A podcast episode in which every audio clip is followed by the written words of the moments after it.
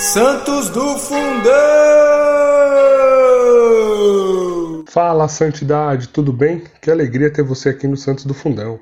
Como você já sabe, santidade é um chamado universal, certo? E a gente quer reforçar esse chamado mostrando para você a história de santos que foram jovens ou de mais idade, santos solteiros ou casados, religiosos ou leigos, santos místicos e principalmente aqueles que viveram a santidade no dia a dia, né?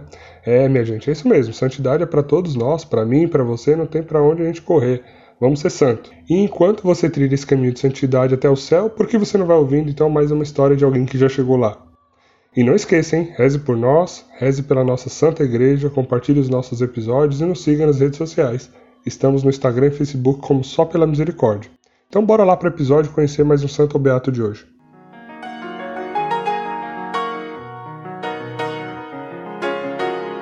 Fala galera, tudo bem?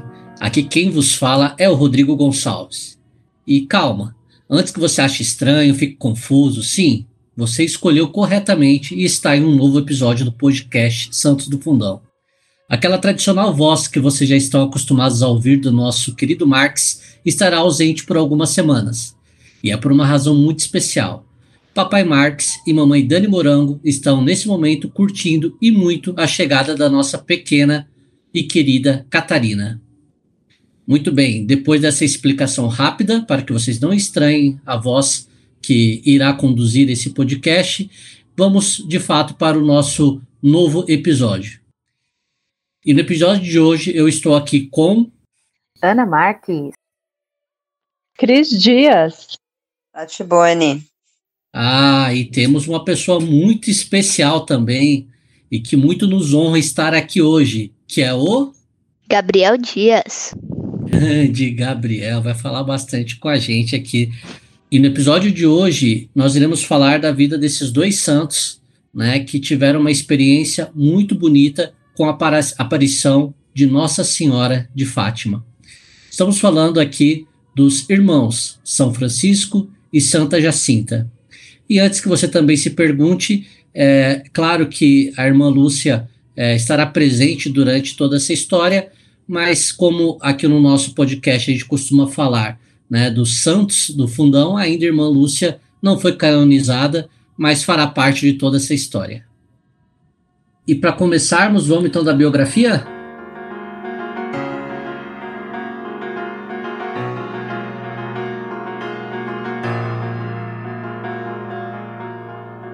Há 113 anos atrás, meus queridos, pouquíssimo tempo atrás, no ano de 1908, nascia Francisco Marto. E em 1910, dois anos depois apenas, nascia Jacinta Marto. Eles eram filhos de Olímpia de Jesus e Manuel Marto. Eles pertenciam a uma grande família e eram os mais novos de nove irmãos. A partir da primavera de 1916, quando Francisco tinha oito anos e Jacinta tinha seis, a vida dos jovens santos portugueses so sofreria uma grande transformação. Começariam a ver as diversas aparições do anjo de Portugal, que é o anjo da paz. E a partir de 13 de maio de 1917, Nossa Senhora apareceria por, por seis vezes a eles, né? Uma vez a cada mês. Em 4 de abril de 1919, aos 11 anos, Francisco foi atingido pela grave gripe espanhola e foi uma das primeiras vítimas em Aljustrel, a cidade em que eles moravam. Suas últimas palavras foram: Sofro para consolar nosso Senhor, daqui vou para o céu. Por conta da mesma enfermidade que atingira Francisco, em 20 de fevereiro de 1920, aos 10 anos, Jacinta também partiu para a glória. No dia 13 de maio do ano de 2000, o Papa João Paulo II esteve em Fátima e do altar do mundo beatificou Francisco e Jacinta, os mais jovens beatos cristãos não mártires da Igreja Católica. Papa Francisco canonizou os dois pastorinhos no dia 13 de maio de 2017, durante a sua visita a Portugal, por ocasião das comemorações do jubileu de 100 anos das aparições de Nossa Senhora em Fátima. São Francisco e Santa Jacinta, rogai por nós. Muito bem, pessoal. Vamos lá, então. Vamos começar a partilhar a história desses queridos santos, que a aparição é, é de, de Nossa Senhora de Fátima muito conhecida, né? Então vamos compartilhar um pouquinho aí como é que foi para vocês estudarem e, e partilhe um pouquinho da história deles. Bom, pessoal, há mais de 100 anos, né? Acho que a história tem se repetido, mas de um pouco diferente, porque há mais de 100 anos também uma pandemia tirou a vida de milhares de pessoas, né? E aqui no caso incluiu a vida desses dois santos, os mais jovens santos não mártires da Igreja Católica, né? E a vida deles, acho que vale, vale aqui falar, né? Porque vocês vão perceber isso no podcast. A vida desses dois pequeninos, né? Mas grandiosíssimos santos foram muito curta, né? E por isso a gente não vai ter muita história aqui para contar. Mas aqui, né, mesmo com pouca informação, o coração já aqueceu aqui, né, quando conforme eu fui estudando, porque apesar de pouquíssima história, né, é, a gente já fica abismado, né, gente? Que corações puros, que entregas assim. É, eu fiquei pasmo, assim, eu fico, né? A cada episódio, acho que vocês também como pode, né? Duas criancinhas tão pequenininhas, é, com tamanha grandiosidade do coração, assim, também a sabedoria, né? Com as coisas do céu, com as coisas religiosas, com, com uma vida de oração, né? Tão profunda. Ah, gente, aqui, né? Um dos participantes, nosso participante especial aqui, o Gabriel.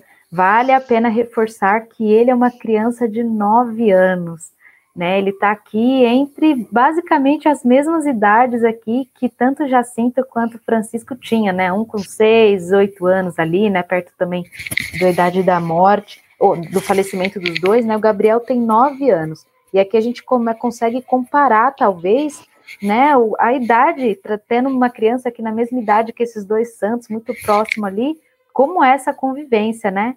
E o Gabriel, ele quis participar aqui do nosso podcast, Obviamente a gente aceitou de prontidão, né, Gabriel? E ele parece que leu um livro, ele tem algo muito interessante para nos falar. Fala aí, Gabriel. Corrigindo, não li um, eu li dois. Então, algo de muito interessante é o famoso milagre do sol, que eu não entendi muito bem. Foi no dia 13 de outubro que aconteceu o conhecido milagre do sol. Em 23 3 de setembro de 1918, Francisco foi atingido pela doença, mas em algum tempo depois melhorou e chegou um pouco mais forte. Ainda conseguiria rezar o terço com, com na cova da Íria. Quando alguém o saudava e lhe desejava as rápidas melhoras, ele com alguma melancolia respondia que não que não quero certo, que Nossa Senhora viria viria buscá-lo em breve, como tinha prometido. Eu queria complementar, né? Eu, o Gabriel é meu filho, né? Às vezes eu já comentei dele aqui em alguns podcasts. Quando a gente soube que iria gravar esse episódio, na hora eu falei pro Gabriel, tal, e ele se sentiu motivado a gravar com a gente porque quando ele leu esse livro de São Francisco Marto, ele deve ter lido em uma hora, né, filho? Leu mais ou menos em uma hora, ficou extremamente emocionado com a vida de São Francisco Marto. E aí eu acho que a gente pode comentar um pouco que vida é essa, né?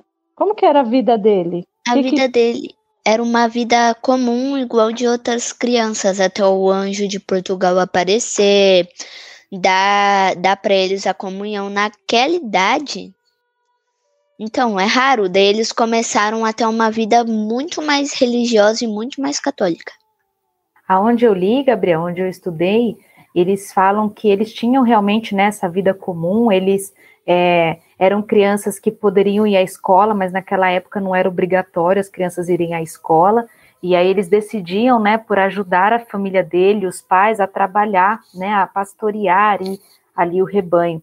E aí, nesse momento, né, que você comentou do anjo Gabriel, quando apareceu, é como se as escamas tivessem caído de seus olhos. E a partir dali eles começaram a ter uma profunda, é, um profundo olhar, né, pelas coisas ao seu redor, pelos pecadores e por tudo aquilo que Nossa Senhora tinha mostrado para eles. Sim, Aí, sim. só uma correção, Aninha, que você falou o anjo Gabriel, não foi Gabriel, não, né? É. Ah, é. foi o anjo de Portugal, mas Desculpa, tudo bem. É que tem Gabriel aqui no meio, aí anjo Gabriel com Gabriel, já misturei. Tá tudo. confuso, é que tá tarde. Mas o, o legal disso é pensar que Nossa Senhora resolveu aparecer para crianças, né? E elas estavam exatamente brincando quando o anjo apareceu a elas. Então, só para a gente entender um pouco do que aconteceu, o anjo foi enviado a essas três crianças. Francisco e Marta eram irmãos, como nós falamos, e Lúcia, é, acho que era prima, prima. deles, se eu não me engano. Então, olha só que lindo entender que também Nossa Senhora apareceu nesse contexto de família, né? E num contexto de criança, criança ali brincando, fazendo o que eles deveriam fazer naquela idade Aí o anjo vem, aparece para eles três vezes seguidas, né, diferentes, em momentos diferentes, mas prepara eles para essa vinda maior aí de Nossa Senhora. E, e, como eles foram fazendo tudo aquilo que o anjo falou, né? Eu vi uma pregação do Frei Gilson, vale muito a pena vocês assistirem, porque de fato é impactante. E ele falava: por que Nossa Senhora escolheu criança e não adulto? porque adulto não levaria tão a sério essa mensagem de Fátima. Né? É, e é uma mensagem que ela ainda está acontecendo nos nossos tempos. Então, as crianças levaram a sério essa mensagem de Fátima e, e o que a Aninha falou no início, né? Que alegria hoje a gente ter uma criança aqui que com certeza vai também passar para todo mundo que está ouvindo essa radicalidade, esse amor de servir a Deus.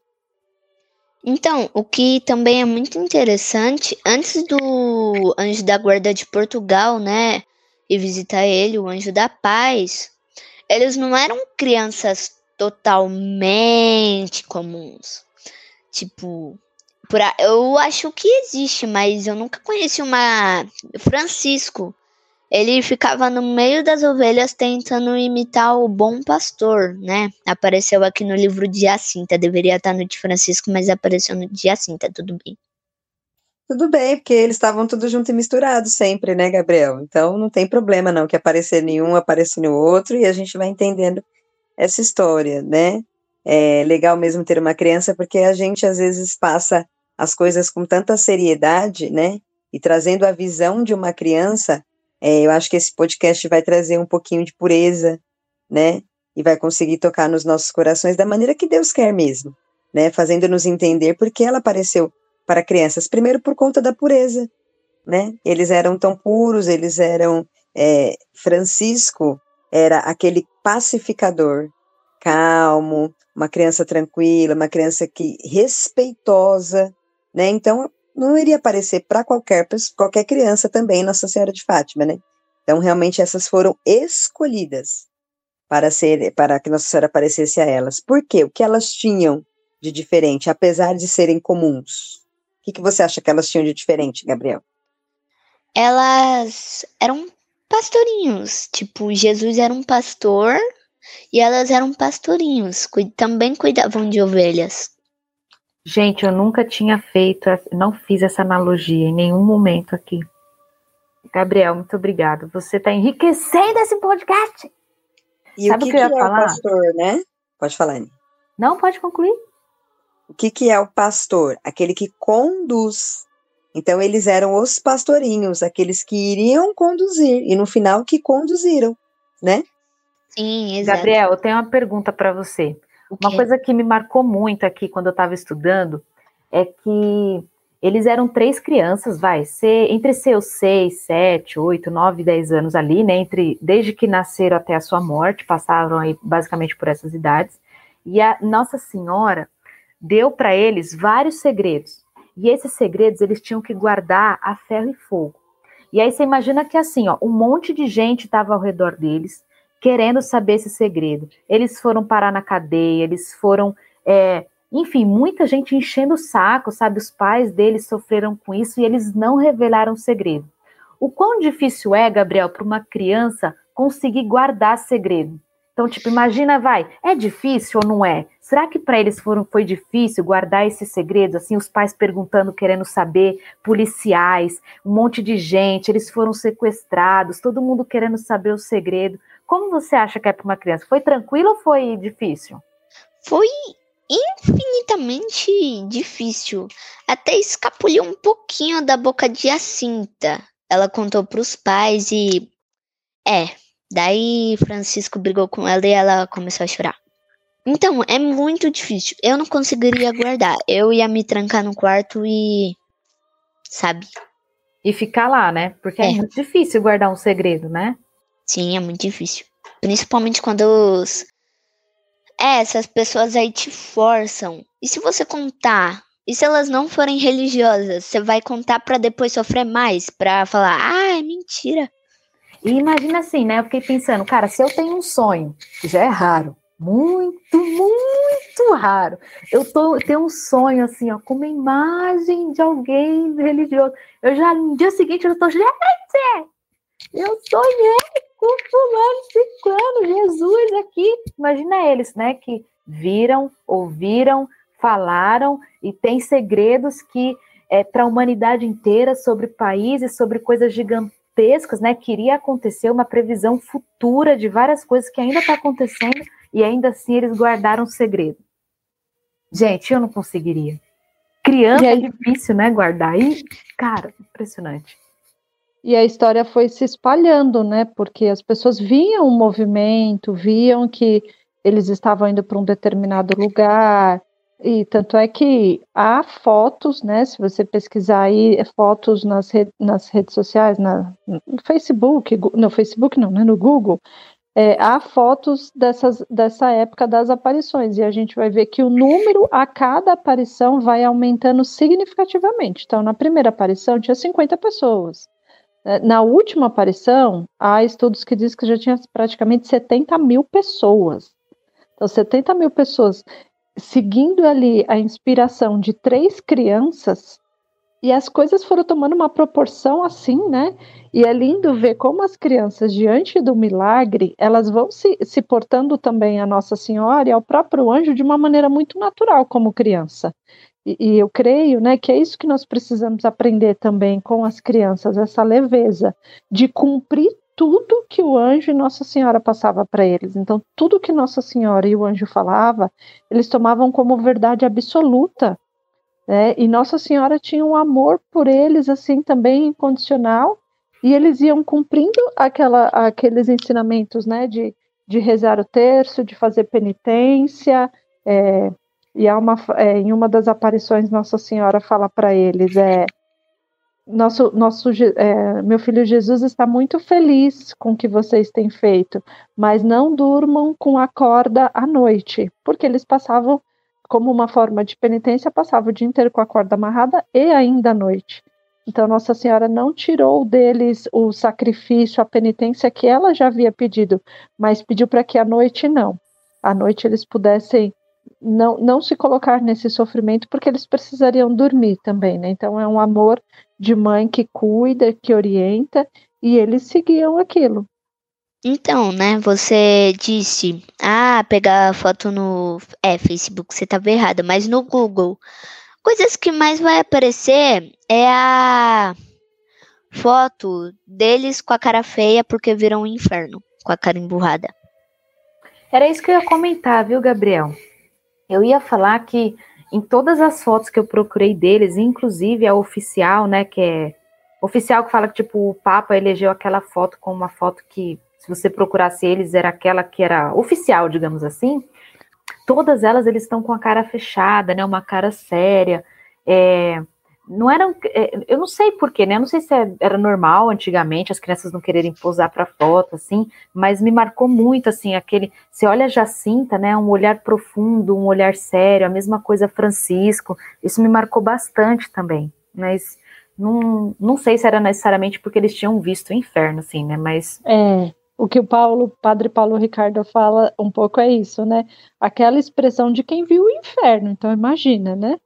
Não ia ser uma expressão feliz, mas é. também eram crianças que já estavam recebendo ali a mensagem de Fátima, que é uma mensagem tão verdadeira para os nossos dias de hoje, mas são mensagens que falam das penitências, do sacrifício, do inferno, das almas que vão para o sofrimento, então, eu acho que essa expressão trazia um pouco também Boa. do peso daquele momento. Quando eles estavam diante de Nossa Senhora, eles falavam que refletia, que era luz, que era ela linda, né, o sorriso dela. Então eu imagino que diante de Nossa Senhora eles estavam num êxtase total, assim, da beleza mesmo. Mas fora dali, as pessoas de, também colocavam muito peso sobre aqueles três, né? Ah, é, peça por minha cura, peça para o perdão de não sei quem. Então as pessoas também começaram a procurar muito os pastorzinhos para que eles apresentassem para Nossa Senhora as intenções. E, e, todas as vezes que Nossa Senhora aparecia para eles, Lúcia era aquela que era a porta-voz deles, né? Importante dizer, não sei se vocês sabem, mas Francisco ele não ouvia Nossa Senhora, ele só via. E tudo o que acontecia, a Nossa Senhora falava: para o Francisco vocês podem falar, para Francisco vocês podem contar, mas ele não ouvia Nossa Senhora. E Lúcia sempre falava, é, chamava a mãezinha para que ela pudesse e perguntava, né? A senhora pode curar tal pessoa? E, e, e perguntava, né? Eu vou para o céu? Essa pergunta eu acho que qualquer um de nós seria o primeiro a fazer, né? Pelo amor de Deus, me diga, eu vou para o céu? É, de fato, né? Já se, é, Francisco ele só via, mas ele não ouvia e não podia falar. Jacinta ela via, ouvia, mas ela não falava. Gente, eu fico imaginando assim, ó, como como pode, né? Por exemplo, Francisco, Francisco só o fato de ver já bastava. Ele não precisou ouvir, ele não precisava falar, é, a outra ouvia, né, via, mas não falava, é, e ainda assim foi o suficiente para ele se transformar completamente. Jacinto, ele era conhecido, né, como, não é que ele era conhecido, mas cada um deles assumiu uma postura diferente após a aparição de Nossa Senhora de Fátima, né? Francisco, ele foi o consolador, né, digamos assim, foi o nome que eu chamei aqui porque depois das aparições de Nossa Senhora, tudo que ele fazia era com o intuito de, de consolar o coração de Jesus, né? Porque ele dizia que ele queria dar alegria a um Deus que estava triste com os agravos ao seu coração, né? Então ele vivia ali intensamente é, uma oração contemplativa.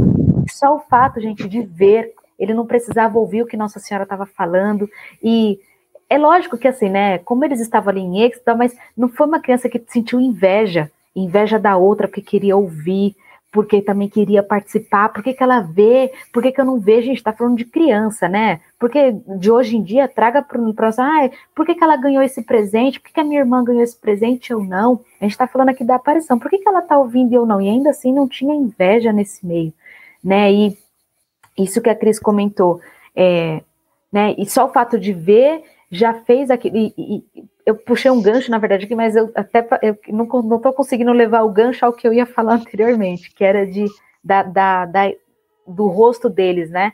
O peso, uma, é, Cris, que a, a Cris é minha madrinha, gente, então vocês podem ouvir aqui eu falando madrinha. Madrinha em vários âmbitos aqui, inclusive. É, o peso, eu acredito, da revelação que eles teve no sentido de eles sabiam que muitas pessoas iriam ao inferno, eles estavam ali rezando, rezando, rezando por essas almas, por, pela, pela conversão dos pecadores, e mesmo assim eles sabiam que muitas coisas ruins iriam acontecer. Então, eu acho que o rosto deles ali mostrava muito disso também, né? Eles verem, tinham visto o inferno, então eles sabiam onde os pecadores poderiam parar. E a responsabilidade que eles sentiam de rezar para que essas almas fossem salvas, porque Maria falava, né? Olha, essas almas estão indo para o inferno porque é, muita, não tem quem se sacrifique por elas. E aí eles se colocavam nessa, nessa postura, né? Putz, eu vou rezar, eu vou fazer penitência. Eles até saíram da escola, né? Francisco saiu da escola porque ele queria rezar, rezar, rezar.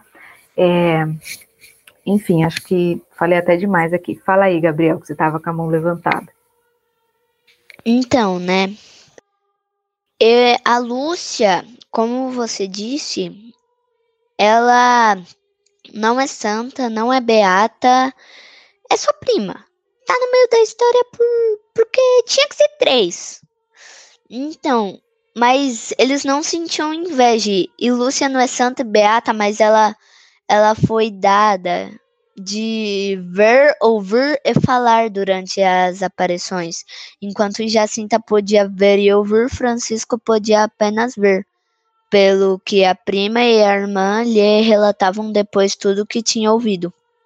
É, e a gente tem que lembrar também, né, Gabriel, que Lúcia ela ficou viva por muito mais tempo, né?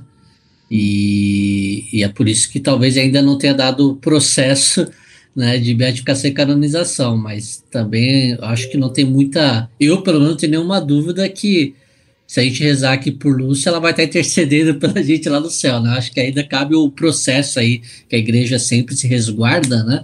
Mas por isso, né? Os dois morreram lá já há um bom tempo, né? E Lúcia viveu até recentemente, né? Teve a graça de viver até recentemente, né? Então, por isso que talvez ainda é, a gente vai ter que fazer esse podcast parte 2 depois para contar um pouquinho mais de Lúcia aqui também, né? Eu acho que você falou uma coisa agora, Rodrigo, que me, me despertou aqui. Talvez Lúcia poder, podia ouvir falar e ver porque ela era a mulher que viveria por mais tempo. Então, ela era aquela que precisava de todos esses sentidos para conseguir levar por mais tempo a mensagem de Nossa Senhora, né? Conversar, ter mais. É, precisava de todos os sentidos aqui para. Vocês entendem? Captar mais a mensagem conseguir propagar isso por mais anos aqui. Pode ser que seja isso, né? E só para fazer um gancho aqui também, né? Jacinta, não, quer dizer, é, peraí, deixa eu falar de novo. E só para fazer um paralelo aqui, é, se Francisco ele era o, a, o a, aquele que consolava, né, que passava ali o dia a dia e todas as orações com a intenção de consolar o, o coração de Jesus, né, que era que, que é agravado, né, por tantos pecados. Jacinta, né, a Lúcia falava isso. Ela era o, ela, ela se afligia com o sofrimento dos pecadores que foram para o inferno. Então ela viu os pecadores que foram para o inferno pela primeira vez. Aquilo gerou nela algo, né, grandioso e aquele era o mantra dela, né? Então, a todo momento ela, ela tinha compaixão por eles, né? E por eles e é, ela, ela teve compaixão por eles e as orações dela era voltada a isso. A, ela essa profunda né, devoção também ao Imaculado Coração de Maria levou ela a fazer orações intensas e a suportar sacrifício pelos pecadores. Então, Francisca estava para consolar o coração de Jesus e ela para suportar o rezando, né, para suportar os sacrifícios dos pecadores. Ô, gente, é assim, e como eles levavam a sério a, as palavras do anjo de Nossa Senhora, né? É, é, a seriedade. Então, tipo, vocês façam penitência, né? façam penitência. Eles faziam, né? E, e, e não, não há relatos, a gente não conseguiu ver nada que falasse da fraqueza deles, deles não conseguirem cumprir aquilo que Nossa Senhora pedia. Eles cumpriam.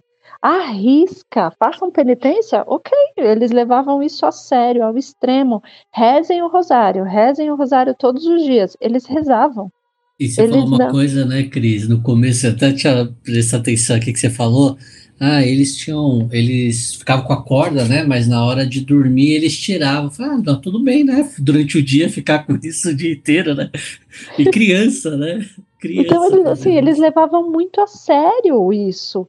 E, e uma seriedade que é santa, não é uma seriedade com medo, não, uma seriedade santa mesmo, de dar devida responsabilidade aos fatos, à presença de Nossa Senhora.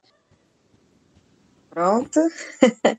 então, o Cris, a questão deles é, seguirem à risca as, as penitências, tudo que era proposto, é porque quando cai aquelas escamas, né, alguém falou do comecinho aí das escamas que caem, e eles passam a, a ser católicos melhores, né, eles recebem um dom sobrenatural, né?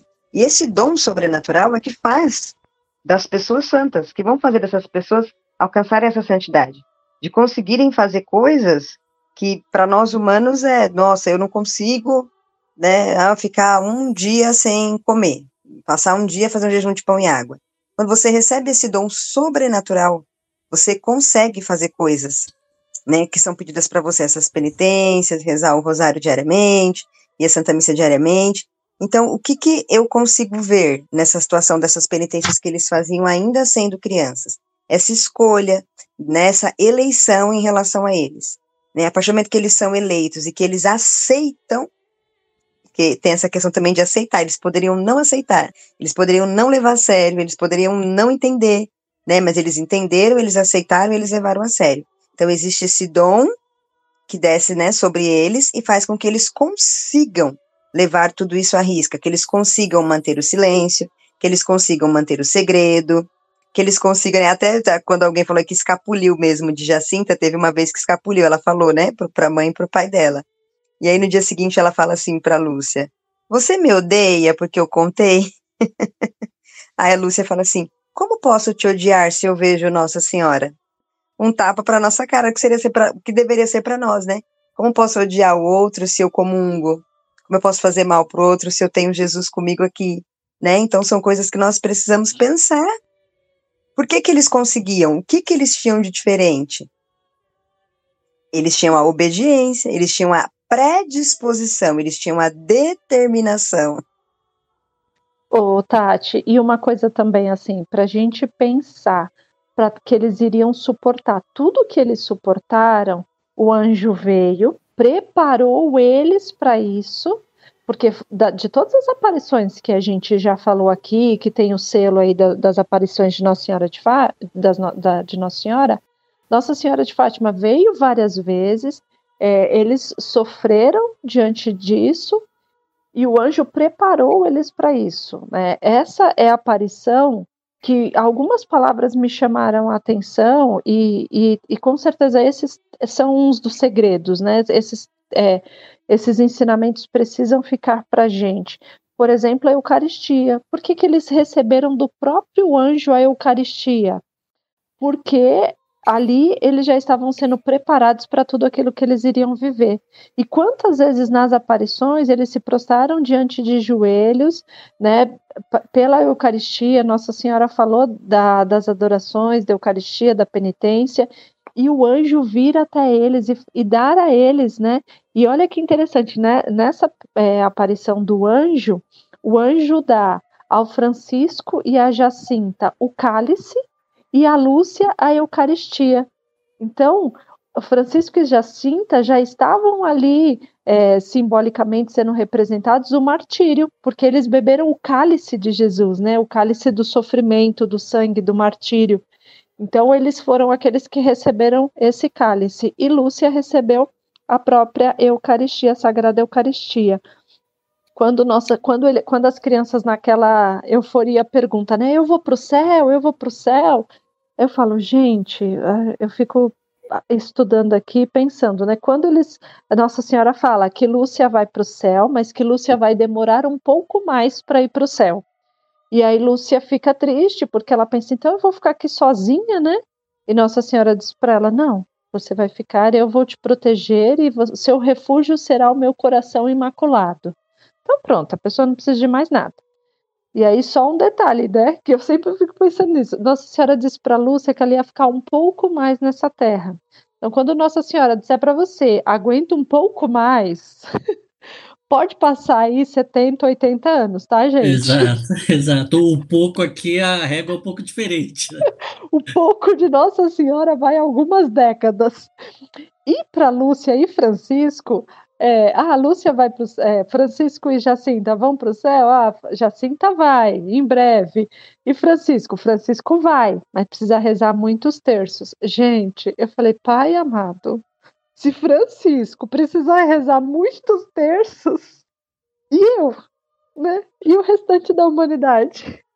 Porque o que tinha de, o que tinha de diferente ali, né, entre eles? A gente não sabe, claro, mas para Francisco era necessários muitos terços, talvez assim como seja para mim, né?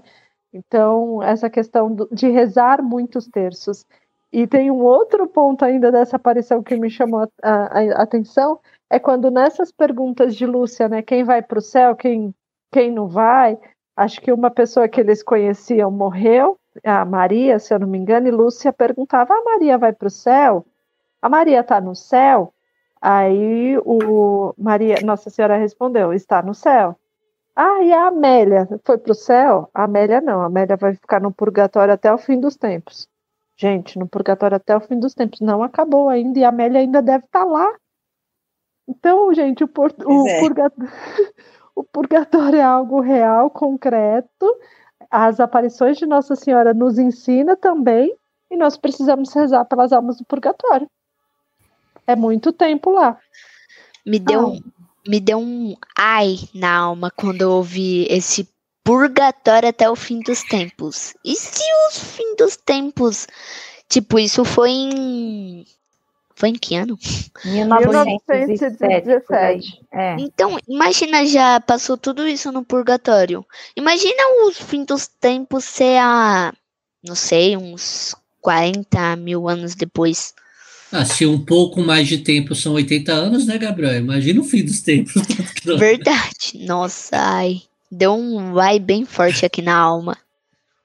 A gente, o que eu ia comentar assim é que assim, a cada podcast a gente entendam o que eu vou falar, assim, não é que a gente brinca com isso, mas é, é séria a questão, né? Se uma se criança com 8, 9, 10 anos mal teve tempo de cometer um pecado na vida, tem pouco tempo na Terra, já está lá parado no purgatório até o fim dos tempos. Gente, essa criança não matou alguém. Eu não sei que pecado cometeu, mas veja, Francisco precisava rezar muito para conseguir ir para o céu e era uma criança, mal teve tempo de cometer pecados na vida. Que dirá nós, né? A gente não leva, não é que a gente não leva a sério, mas a gente conta muito com essa misericórdia de Deus.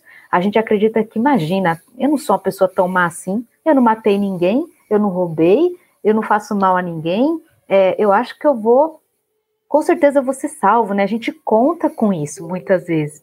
E a gente não sabe, né? Ou a gente sabe, mas não, não, não cai a ficha que pecado mortal, gente, leva a gente direto para o inferno. Isso é mentir, invejar, faltar uma missa. Esses são pecados mortais, né? A gula tem ali, dependendo do tamanho do, do pecado da gula ali, isso também é um pecado mortal. É, a gente precisa levar isso um pouco mais a sério. Um pouco não, né? Bem mais a sério. Vamos falar bem a real aqui. Agora eu lembrei do que, né, eu ia falar. Minha mãe, né, a Cris, ela fala que quem vai para o céu já é considerado santo ou herói, herói para o céu. Mas aqui na Terra, imagina quanta pessoa indo para o céu, para o purgatório ou é para outra opção. Então, imagina o pessoal da Terra considerar, considerar todo mundo que está morrendo para o céu santo.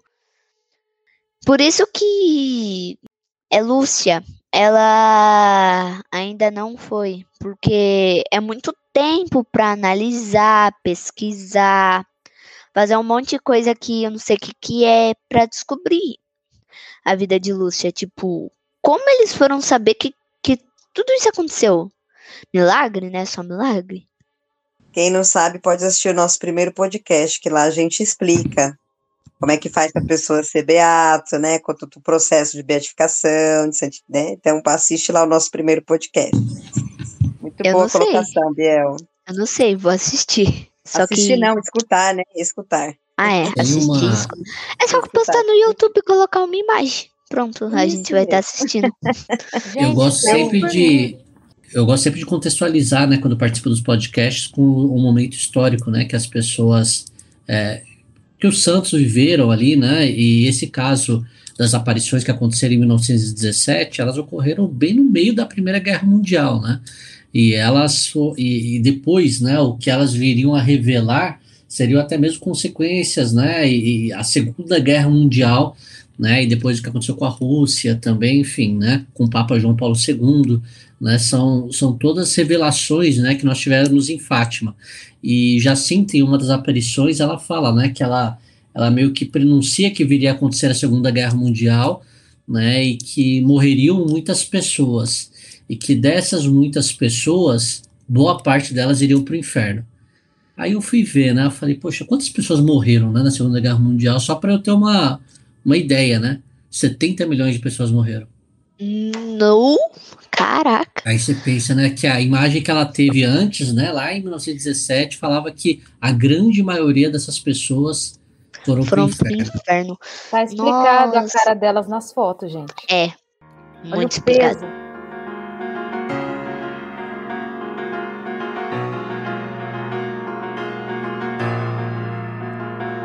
Voltando um pouquinho no que a Aninha e a Cris disseram sobre rezar muito, para Francisco, ele tinha que rezar muitos terços, né, para ir para o céu. Talvez, para mim, eu tenho que fazer mais adoração. Talvez para você que está ouvindo esse podcast, você tem que ser mais caridoso. Talvez o outro tenha que praticar mais as obras de misericórdia, né? Então, você precisa descobrir o que que falta na sua vida oracional ou na sua caminhada para que você possa alcançar o céu.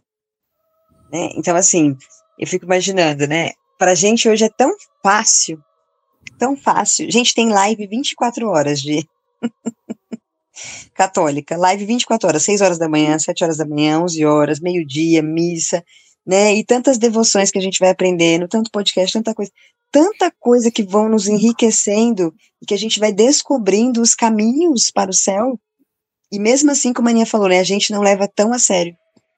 Né, a gente continua nos pecados mortais, achando que, ah, tudo bem, é, eu pequei hoje, fiz, cometi o pecado mortal hoje, e aí, ah, vamos confessar amanhã, não passa, não vai, não se confessa, não vai, não vai, não vai, passa quando vem um mês, dois meses, três meses, seis meses, no pecado mortal, achando que, meu, good vibes, tá tudo bem, e não tá, né?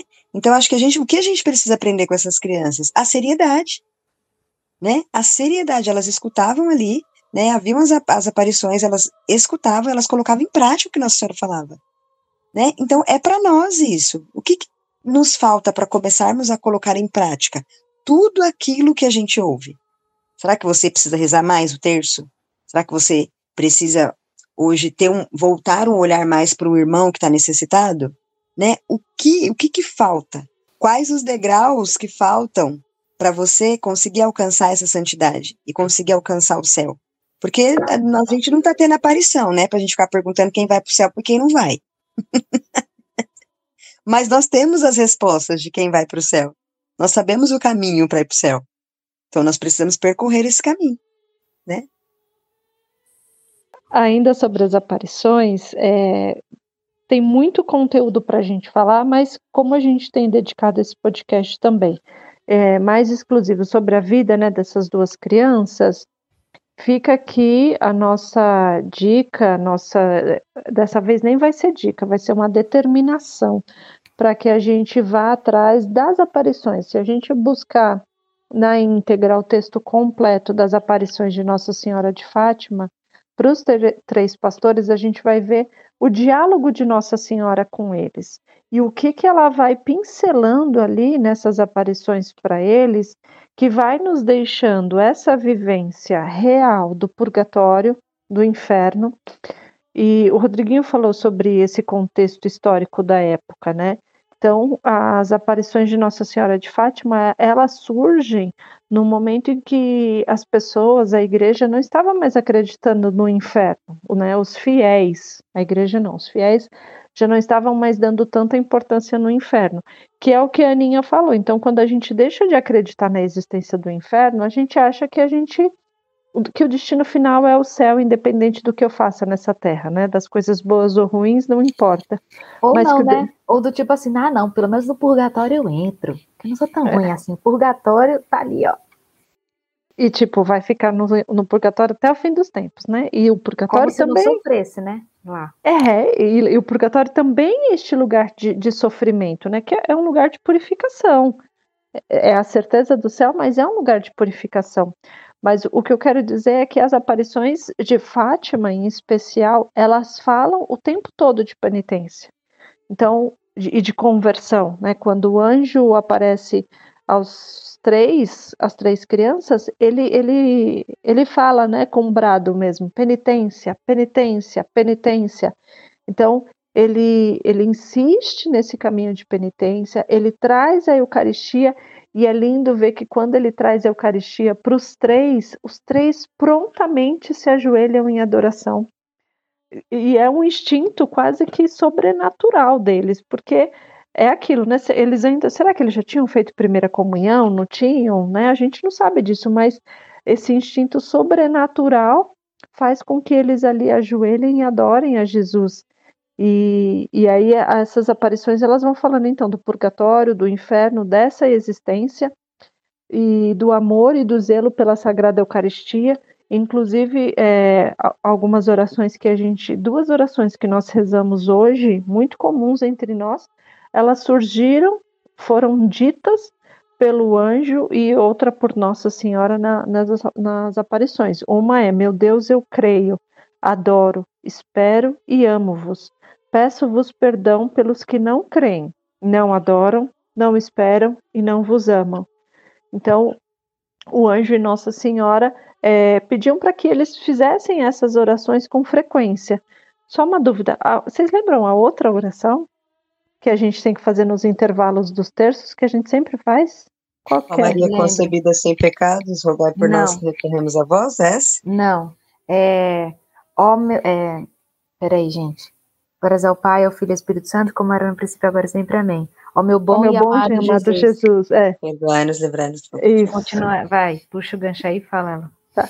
E a outra oração que Nossa Senhora ensinou para eles é que a cada mistério também rezasse, ó meu bom e amado Jesus, perdoai-nos e livrai-nos do fogo do inferno, levai as almas todas para o céu e socorrei principalmente as que mais precisarem. Então, essa, essa oração, ela surge nas aparições de Nossa Senhora de Fátima. E, e, Nossa Senhora, em todas as aparições, ela insiste, né, para que reze o terço, reze o terço, então, em resumo, o anjo aparece três vezes aos pastorzinhos e depois Nossa Senhora aparece mais seis vezes a eles, sempre nos dias 13 de cada mês. E depois ainda aparece mais uma vez a Lúcia, né? Quando já não está mais presente Jacinta e Francisco, ela aparece mais uma sétima vez a Lúcia e ali ela traz alguns segredos mais específicos para Lúcia. É, por fim, então nessas aparições, é, Nossa Senhora sempre não, ela não se revelava a eles, então ela, ela nunca disse eu sou Nossa Senhora. Ela só falava rezem o terço, façam penitência e estejam aqui no próximo dia 13. Rezem o terço, façam penitência e estejam aqui no próximo dia 13. E assim foi se dando. E, e, como eles foram, no decorrer dessas aparições, no decorrer desses meses, como eles foram sofrendo também torturas psicológicas, né? É, eu não cheguei a ler nada de torturas físicas com eles. Vocês leram alguma coisa? Mas eles sofreram. Eu, eu li no livro de Francisco que eles foram trancados em uma sala, que um homem ameaçou matar Jacinta para Francisco. E é só isso. E ameaçou também jogar eles num óleo quente, sim, não foi? Sim, sim. Quer falar sobre isso? Não. Então, é, eles, porque as, é, essas autoridades que eram prefeitos daquela época, né, inclusive os próprio, o próprio pároco deles não acreditava nessas aparições. É, e muitas pessoas achavam que eles estavam tendo visão demoníaca, né, diabólica. É, só que eles, ao mesmo tempo que eles começaram a sentir uma dúvida, eles também tinham uma paz no coração todas as vezes que eles se encontravam com aquela senhora. E, e aquilo trazia um alívio para eles, né? A certeza de que o que estava acontecendo com eles era alguma coisa muito boa. E nessas torturas aí psicológicas que eles sofreram, de, de, de não falar para as pessoas o que estava acontecendo, não dizer que era Nossa Senhora, de negar essas aparições.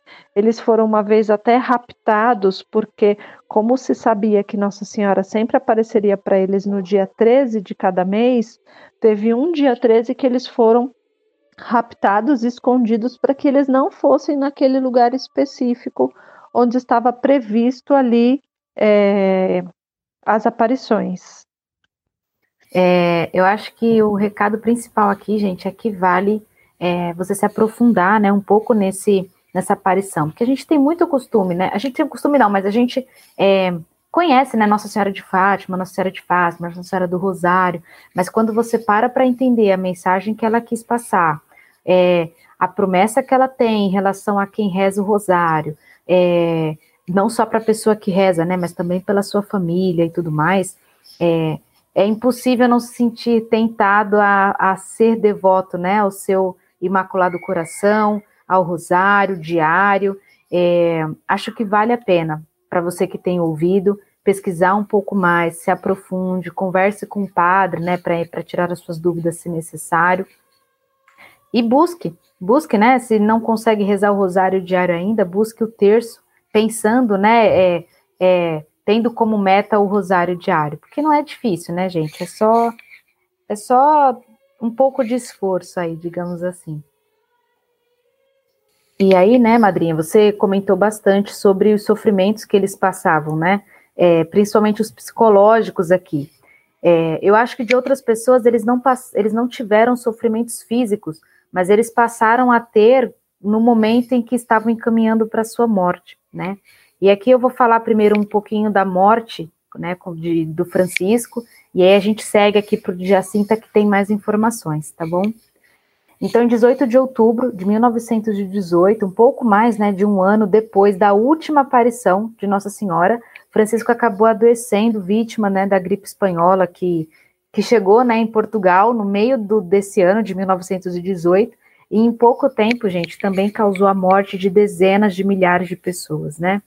Como a pandemia que a gente tem vivenciado aqui. E 2 de abril do ano seguinte, ou seja, 1919, ele se confessou e recebeu a comunhão pela última vez, né? E o padre ali que entregou essa, essa comunhão para ele falou que ele recebeu com uma grande lucidez e piedade. E confirmou também que tinha visto uma senhora na cova de Iria, que era onde eles viam né, Nossa Senhora. Ele morreu em 4 de abril de 1919 na sua própria casa, na casa de sua família, e eu estou reforçando isso porque Jacinta não morreu na casa de sua família, ela morreu longe, né, no hospital. E aí é onde entraria aqui, por exemplo, as dores, que, que os sofrimentos físicos, né, físicos que eles sentiram. E ele morreu na sua casa e foi sepultado no cemitério de Fátima. E o que eu acho também bem bonito é que as últimas palavras dele foi: Ó oh, minha mãe, que luz tão bonita ali junto da nossa janela. Olha, Gabriel, eu não tinha visto isso. Fala de novo. Ele falou: Ó oh, minha mãe, que luz tão bonita ali junto da nossa janela. E depois ele falou: Agora não vejo mais. Em, em, Sem estrutura. Sem estrutura também. Achei interessante, né? Porque ele, se ele é santo hoje, ele de fato cumpriu aquilo que Nossa Senhora pediu, né? Ele rezou o suficiente para poder ir para o céu. Interessante. né? Só quando você falou assim que o Francisco morreu em casa e a Jacinta não, que até no leito de morte dela, ela estava cumprindo a missão dela ali, né? Ela morrendo, hum. muito mal, e ela orando pelas pessoas ali, gente, que estavam ela no, ofereceu. no pátio é incrível, é incrível o que, o que essa Jacintinha, ai meu Deus do céu, fez. A mais nova dos três, né, gente? É. E, e só é. um detalhe, né? É, eu comecei o podcast falando que Francisco recebeu de Nossa Senhora a fala de que para ele ir para o céu ele teria que rezar muitos terços. Ele morreu um ano só depois dessa fala, praticamente, né? Verdade. E foi suficiente para ele. Então, o muitos terços para Nossa Senhora é aquilo, a gente não sabe quantificar e a gente também não sabe quantos ele rezou por dia, né? Porque se Padre Pio rezava mais de 50 por dia, eu vai ia falar de Padre Fran... Pio agora. Eu vai falar, saber gente, quantos Francisco rezava. Eu já ia falar, para não ter erro, segue Padre Pio, que aí você vai estar tá com crédito. Mas você sabe que você falou uma coisa agora que eu fiquei pensando até numa outra frase que eu vi um tempo atrás, né, que é, Francisco e Jacinta morreram muito novos, né, e, e às vezes a gente, a gente fala, ah, nossa, aquela pessoa é tão ruim, né, e, e, e vive tanto tempo, né, e, e, às vezes a gente fica julgando isso na, na, na, pessoa que possa ter um comportamento não muito bom, né, e um dia eu ouvi uma frase, eu não lembro realmente de onde eu ouvi, que fala que eh, se essa pessoa realmente é tão ruim é porque Deus está esperando a conversão dela, né, porque Deus, no final dos contos, ele não quer levar ninguém, não quer que ninguém vá para o inferno, né? Quer que todos se convertam. Né? Então, Francisco aí, né? Foi um ano depois, né? Mais ou menos ali, é porque ele já era uma pessoa muito boa, de fato, né? Então, esses muito terços para ele, para ele, não era nada, né? Para a gente, talvez, já precisa viver alguns anos aí para compensar, né? Ele não precisava, né? Padre Paulo que fala isso, né? O Padre Paulo, o, Paulo, o, padre, o padre Paulo Ricardo é muito demais, né? Ele, ele comenta assim, cara, você prefere viver pouco, pecar pouco, ir para o céu, ou você prefere aqui falar ah, que eu viva muitos anos, meu filho, quanto mais você vive, mais chance de pecado você tem. A chance de ir para o inferno é grande também. é, é preciso ser uma pessoa, gente, de, de muito amor a Deus, né? De desprendimento, assim, à terra, para poder dizer uma coisa de, dessa, né? De querer viver pouco para poder pecar pouco e aí ter maior chance de ir para o céu. É, só Mas é curioso, né, que quase, quase todos os santos é, desejavam a morte nesse sentido, né? É, quase todos os santos a gente vê a história deles pedindo, né, para ir logo para a glória, né, para ir para o céu, porque eles, eles pegaram, né, pegaram o, o macete, vamos dizer assim, de, de falar, pô, aqui, aqui pode ser bom, mas onde eu vou é muito melhor, né? Então, é, desejavam por isso, né, desejavam fortemente pelo céu, né? Bom, gente, e Jacinta, né, da mesma forma como o irmão, ela também adoeceu da gripe espanhola um pouco depois, em outubro de 1918, e ela foi internada pela primeira vez. Ela foi internada, né, algumas vezes aqui, uma vez, se eu não me engano, no hospital, depois ela foi no Hospital Vila Nova, e depois ela foi para o Hospital é, Dona Estefânia, aí no orfanato, enfim, ela foi internada algumas vezes aqui por conta dessa doença. E, e assim, ela foi internada é, já depois da morte do Francisco, né? Então, você já imagina, foi pouco depois, então você já imaginam que ela estava sofrendo ali pela morte do irmão. E aqui, assim, eu vou abrir um parênteses, gente, que eu estaria sofrendo pela morte do meu irmão. Eu não sei ela, porque ela já era santa. E ela teve tanta aparição de Nossa Senhora, né, nesse período, que pode ser que Nossa Senhora tivesse falado aqui, ó, já sentindo, ó, ó, Francisco aqui, ó, Francisco tá aqui do meu lado do céu, boba, fica triste não. Então, fecha parênteses, né? Eu estaria sofrendo. Pode ser que ela já estava ali, já estava, não, ela com certeza estava na sétima, nona morada, pode ser que ela não estivesse sentido assim, mas ela sofria pela, pela, pelas dores, né? É, inclusive, eu não sei se vocês leram, mas ela teve que fazer uma cirurgia no coração, no pulmão dela. Vocês viram isso? Ela teve que fazer uma cirurgia, gente. Ela foi internada por conta disso. Ela estava gravemente doente por conta da gripe espanhola e ela foi fazer uma cirurgia e ela, ela sofria de pleurosia, ela não podia ser anestesiada. Ela teve, foi, a cirurgia dela foi sem anestesia. Eu, se eu só com o dedinho aqui, ó, mindinho aqui, eu já tô xingando azul todas as minhas gerações. Ela tava ali, fez a cirurgia no pulmão sem ser anestesiada, né?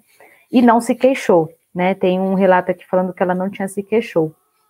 Enfim, e ela acabou por falecer em 20 de fevereiro, sozinha, gente. Ela estava longe de casa, é, porque a mãe dela estava lá com ela, mas a mãe dela precisou voltar para a cidade dela. E aqui onde eu onde eu estava lendo, não falo exatamente porquê. E ela acabou morrendo lá sozinha. E com certeza tudo isso ela ofereceu pelos pecadores, para que eles não fossem ao inferno, né? Inclusive essa, o fato de morrer sozinha. Gente, uma criança de 8 anos morrendo sozinha, longe da mãe, do pai. E eu tinha visto aqui em, em algum lugar que eu estudei que ela sofria muito com isso, de. Ela sofria muito. A, é, a prima dela, a Lúcia, falava que ela sofria muito com o afastamento fami da família, com saudades da mãe, dizia que ela chorava com fome, né, nos períodos em que ela estava fazendo jejum, por compaixão. Ela não estava chorando porque fazia o jejum. Ela fazia o jejum e chorava por compaixão aos pecadores.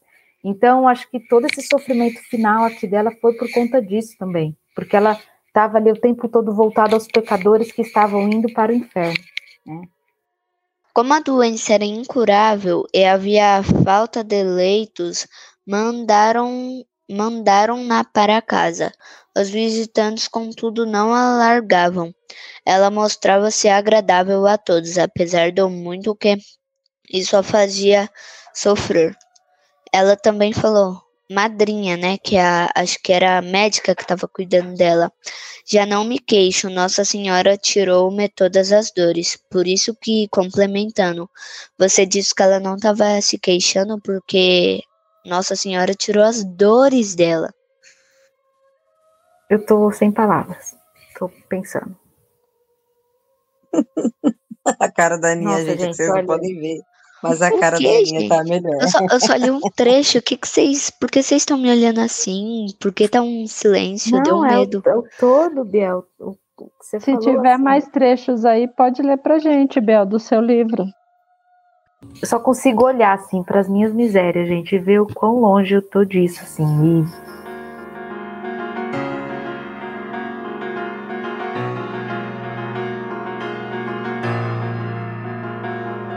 Então, né, é, ela acabou, mesmo apesar da cirurgia, ela veio a falecer em 20 de fevereiro sozinha, né, porque a mãe teve que voltar para casa.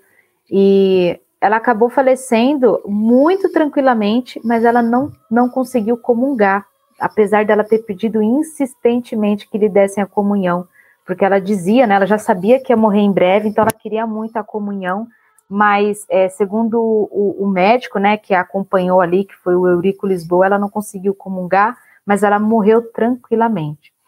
É, e aqui, gente, um parênteses, né, que eu como mãe agora, me, quando eu li, me veio muito forte, né, a mãe dela e o pai perderam os dois filhos, eu não sei se eram os mais novos, eu acredito que sim, dos nove, é, um muito próximo do outro, e um deles, que foi a Jacinta, ela não conseguiu estar presente porque em algum momento, por um motivo X, ela precisou voltar para a cidade. Imagina o coração dessa mãe. Senhor, se ela não é, eu acho que já é santa, não é possível assim.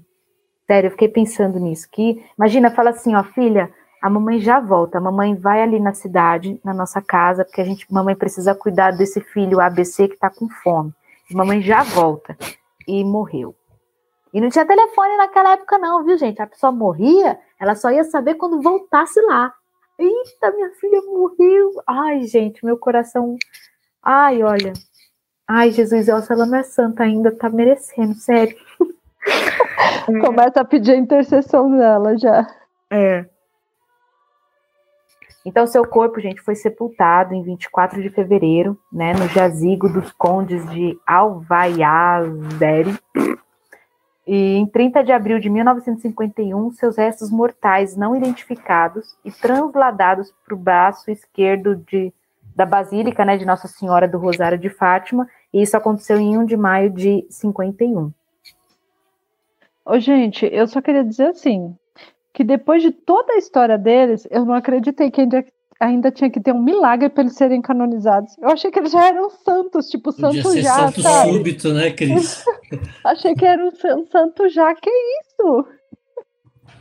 Eu tenho uma dúvida. Por acaso esse milagre é o milagre do sol, né? Eu não. Não, é o milagre do menininho que Não, caiu. depois que eles. Vou contar rapidinho aqui para você, Gabriel. Depois que eles morrem, é, precisa provar dois milagres, né, através da intercessão deles, para que eles possam ser canonizados, que é virar santo.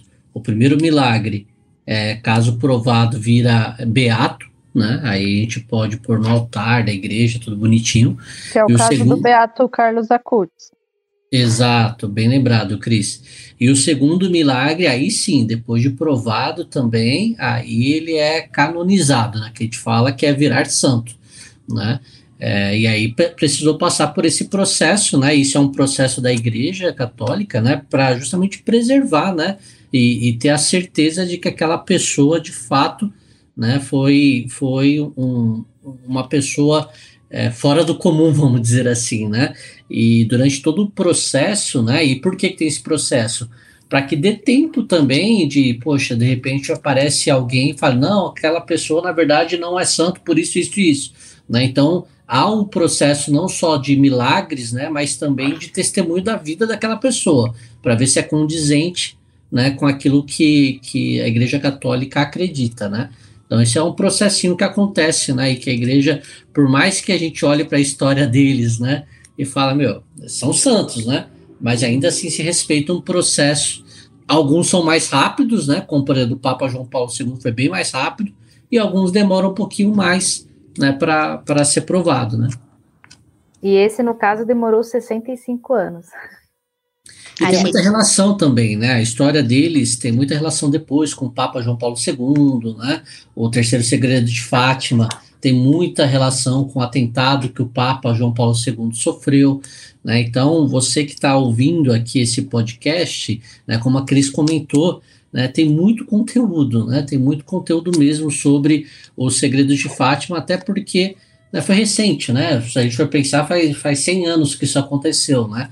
E, e- então tem muito material, tem muito estudo, né? E, e a relação depois do Papa João Paulo II com, com Fátima, né?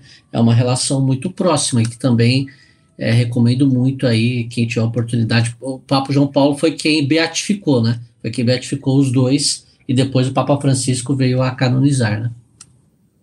E o Papa João Paulo beatificar os dois também, a gente não vai se aprofundar nisso, porque pretendemos nos aprofundar num episódio específico de São João Paulo, mas Papa João Paulo beatificar os dois também já é um sinal assim de graça, né? Porque São João Paulo teve alguma relação ali importante nos milagres de Fátima, provavelmente algumas das revelações feitas sobre o Santo Padre tinha uma relação direta com ele, mas fica aqui a dica, né? E, e, tem mais uma coisa, né, que, que eu acho que é importante, que tem relação também com o Papa João Paulo, tem a relação com, com os segredos de Fátima, né, que é a, o, pe, o, pedido, vamos dizer assim, é, insistente de Nossa Senhora para que a gente reze e consagre um país específico, né, que é a Rússia. Né, e, é, ali em 1917, coincidentemente, né, teve a Revolução Russa, né, que, é, que aí surge o comunismo muito forte na Rússia, né, é esse tipo de ideologia que até hoje ainda há países né, que seguem e que a base deles é, passa por, por cortar totalmente a relação do homem com Deus, né, e Nossa Senhora pede justamente a intercessão pela Rússia, né, por, por porque ali surge né, o comunismo. Então, você que tem interesse também, e, e todo católico até hoje, Nossa Senhora pede para que a gente reze e consagre a Rússia, né, porque esse é um dos sinais né, e um dos pedidos de Nossa Senhora de Fátima para a humanidade, né, que, que a gente possa rezar por esse país. Né? Então vale a pena né, toda vez as nossas orações lembrar desse país, que é um país muito importante para a história do, do, do, homem como um todo. Né? Então vale a pena aí você dar uma pesquisada também sobre isso. Muito bem, pessoal. É, então vamos aqui já caminhando para o nosso final. Né? Na verdade, é, é um final aqui da nossa conversa, né? Porque depois vai ter muito material que espero que todos nós que possamos pesquisar sobre a história é, desses dois grandes santos. Então vamos falar um pouquinho da canonização deles? Vamos lá. Gente, ó, o processo de canonização demorou 65 anos, tá? Então, a partir do momento ali, ó, em 1951, quando eles identificaram os restos mortais de Jacinta, né? É, no ano seguinte, em 1952, o bispo de Leiria, Dom José Alves Correia da Silva, ele abriu o processo, os dois de uma vez só, né, tanto para Jacinta quanto para Francisco. Ele abriu os processos diocesanos sobre a fama de santidade dessas crianças, né, e as virtudes deles dois. E aí, é, dez anos depois, em 13 de maio de 89, João Paulo II decretou a, a heroicidade das virtudes de Francisco e de Jacinta. E aí os dois pastorinhos, eles passaram a ser considerados veneráveis, né? Então ainda não eram beatos, mas eles passaram a ser veneráveis, tá? E isso aconteceu pela primeira vez na história da Igreja Católica com crianças não mártires, tá? Então, ó, passo, e aí, gente, o passo seguinte no processo de beatificação de Francisco e de Jacinto ocorreu mais 10 anos depois, em 28 de junho de 99, quando aí sim o Papa João Paulo II promulgou o decreto né, sobre o milagre da cura de Emília Santos, que foi obtido através da intercessão dos dois pastorinhos. E aí sim abriu o caminho aqui à beatificação, tá? É, e aí vale falar, né, que a, a, celebração veio acontecer em Fátima no ano seguinte, né, em 13 de maio. E esse decreto, né, o decreto pontifício, ele concede que o, o Francisco e Jacinto eles sejam considerados beatos a partir daqui. E aí eles passaram a ter uma festa litúrgica no dia 20 de fevereiro. E foi muito legal, porque a irmã Lúcia, gente, teve presente na celebração de beatificação dos primos. Ai, e aí sim, canonização, né? A, canoniza a canonização deles aconteceu recentemente, em 13 de maio de 2017, há poucos anos atrás, e eles tornaram-se os mais jovens santos não mártires da, da história da Igreja Católica. E para eles serem canonizados, né, foi aceite um milagre, como milagre a cura milagrosa de Lucas, que foi uma criança brasileira de cinco anos. Ele tinha caído de uma janela a uma altura de 6 metros e meio, no dia 13 de março de 2013. E ele ficou em coma, teve perda né, do, do, de tecido cerebral no lóbulo frontal direito, né, da cabeça. E a, aí a, a, família rezou muito, as irmãs do Carmelo, né, de Campo Mourão, aqui no Brasil também, pediram muito a intercessão de Francisco e Jacinta, e Lucas acabou tendo uma cura total, completa, completa, né, e é um fato que os médicos até hoje não conseguiram explicar. E aí eles foram canonizados e viraram santos. Amém. Muito bom, muito bom. Então vamos agora para a parte do o que cada um aprendeu. E aí vai. Qual ordem aí? Gabriel fica, fala primeiro ou Gabriel fala por último?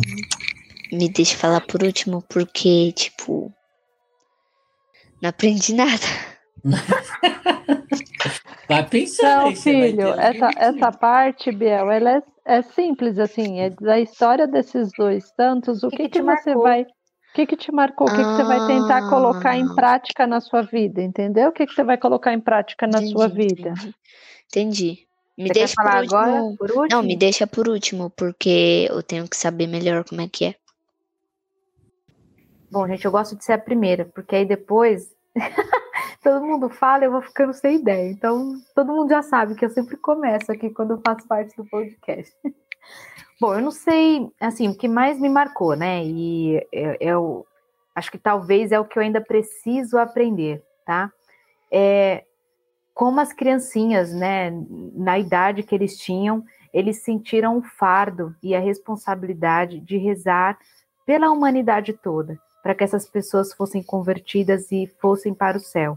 Talvez eu precise ter um pouco mais desse fardo nas minhas costas, né? E rezar não somente por mim, mas rezar por todos e, e, e, fazer penitências, né? Talvez eu não consiga amarrar uma corda na minha barriga, porque eu acho que eu sou infinitamente menor do que essas crianças foram, mas fazer a penitência que a igreja pelo menos nos pede, as quartas e as sextas, rezar pela conversão dos pecadores, de forma a ficar em choque mesmo, né? Como o rosto daquelas criancinhas nas fotos demonstram o peso que elas tinham nas costas, o peso de, de, de rezar pela humanidade, pela conversão dos pecadores.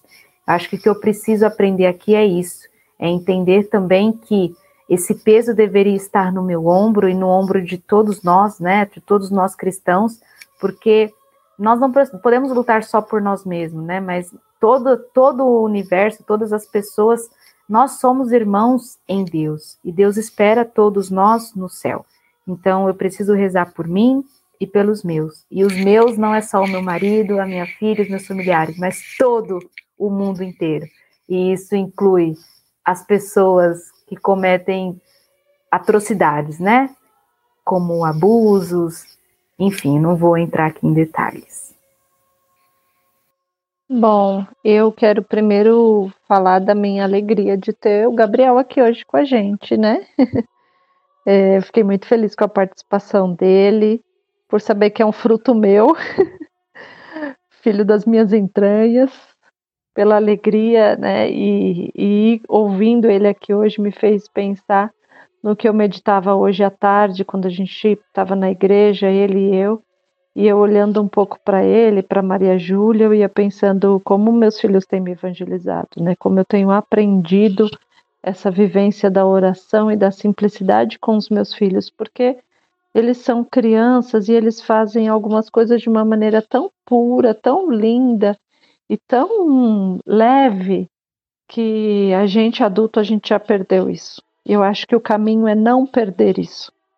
Então, pensar nesse podcast de hoje, falar da vida de dois santos crianças, tendo a participação do meu filho, me faz pensar nessa pureza da criança, né? O que, que é possível eu resgatar, e eu peço a Deus a graça de poder contemplar isso de forma especial nos meus filhos mesmo. Obrigado, filho. Ah, eu preciso, preciso aprender com eles também a questão de fazer mais penitências, como a Aninha falou, para o mundo inteiro. E preciso tomar vergonha na cara e pegar o livro azul de Nossa Senhora de Fátima e levar mais a sério.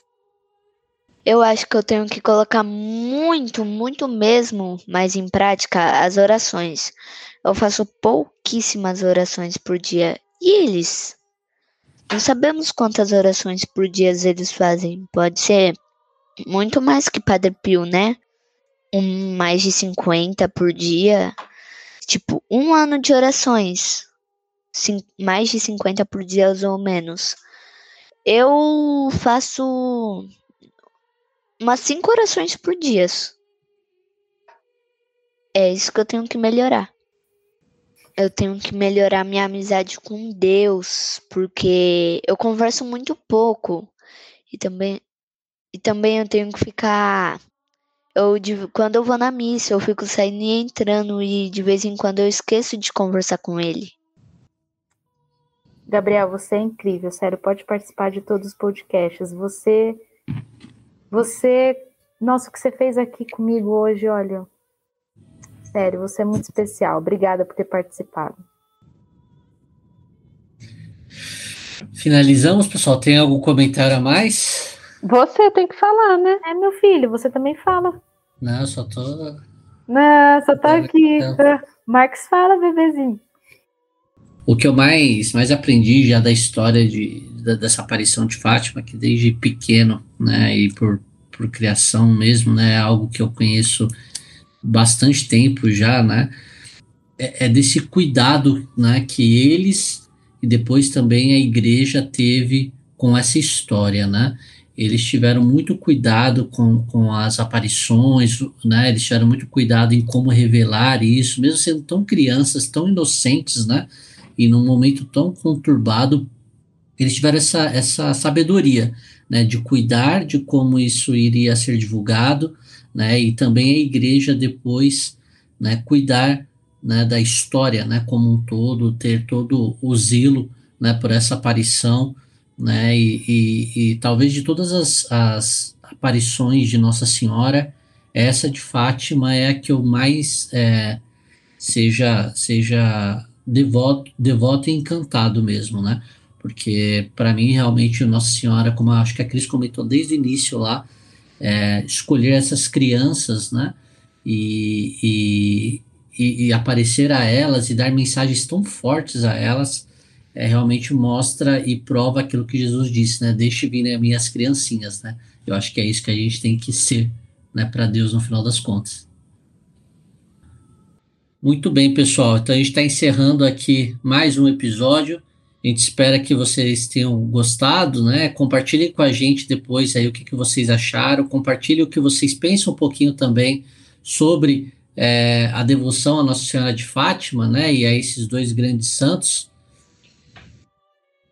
A vida de santidade é só pela misericórdia.